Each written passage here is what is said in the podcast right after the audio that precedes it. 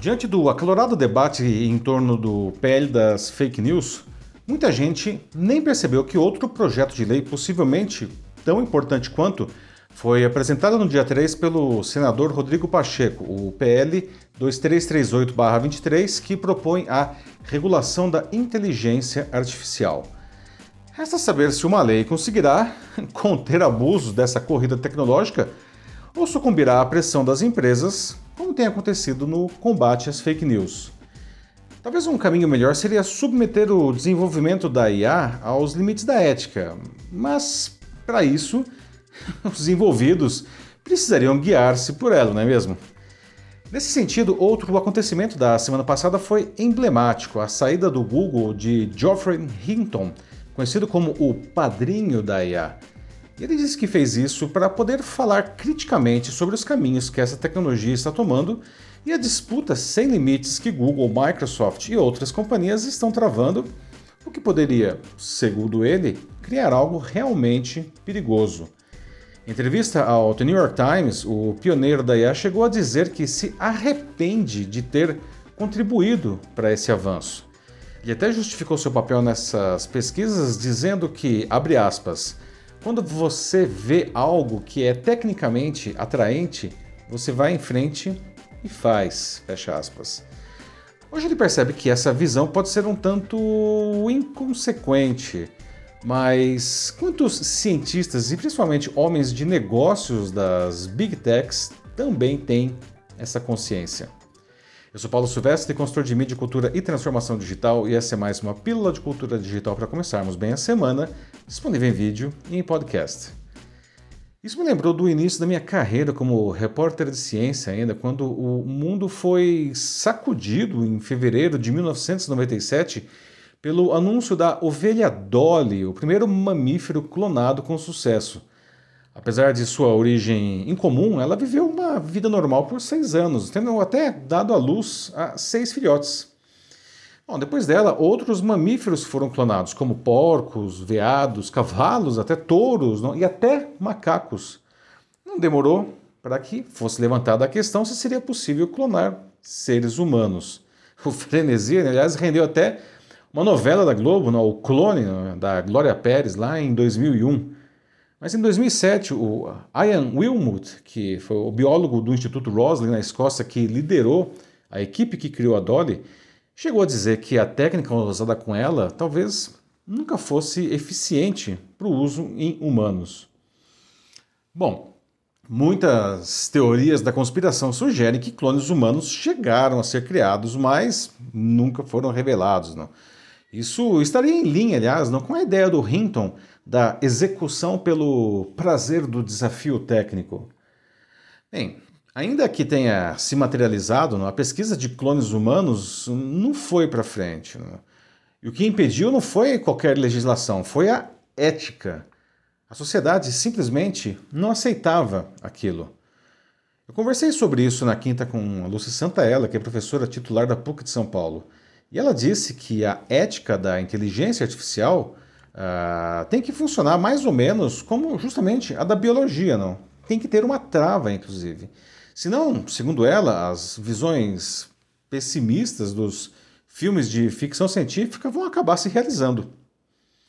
Outro ponto destacado pelo Hinton que me chamou a atenção é a sua preocupação com que a inteligência artificial passe a, a produzir conteúdos tão críveis que as pessoas não sejam mais capazes de distinguir entre o que é real e o que é falso.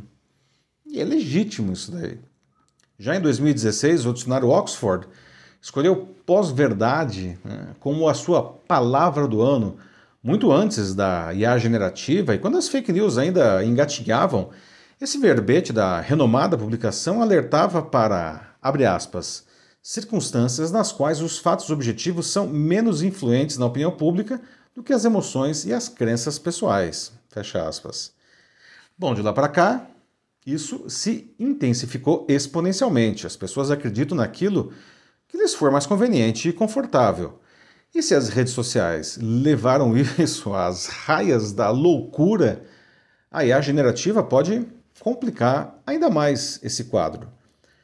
Para Lúcia, não quer dizer que a verdade não exista, claro. O problema é que para muita gente ela não mais importa. Ter ferramentas como essas abre incríveis possibilidades, mas também exige um uso responsável e consciente, que muitos, infelizmente, não têm. Seu uso descuidado e malicioso pode ofuscar os benefícios da inteligência artificial, uh, transformando aí um, um mecanismo nefasto né, de controle e de desinformação. Aliás, a exemplo né, do que foi feito com as redes sociais. Né? E vejam como isso está praticamente destruindo a sociedade, ou pelo menos rachando ao meio. Não? Se nenhum limite for imposto, as empresas desenvolvedoras da IA farão o mesmo que fizeram com as redes sociais. Né? E não nos enganemos, essa é uma corrida em que ninguém quer ficar para trás, porque o vencedor dominará o mundo. Para tornar a situação mais dramática, não se trata apenas de uma disputa entre companhias, mas entre nações. Né? Alguém acha que a China está parada diante disso tudo. Bom, eu jamais serei contra o desenvolvimento de novas tecnologias. Né? Vejo a inteligência artificial como uma ferramenta fabulosa que pode trazer benefícios imensos. Da mesma forma, sou um entusiasta do meio digital, incluindo nele as redes sociais. Ainda assim, não podemos viver um vale-tudo em nenhuma delas, não seja clonagem, IA né? ou plataformas digitais.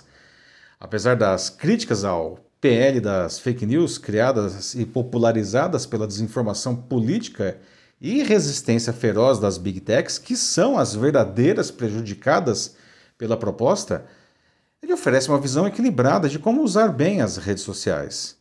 Mas para isso, essas empresas precisam se empenhar muito mais, né?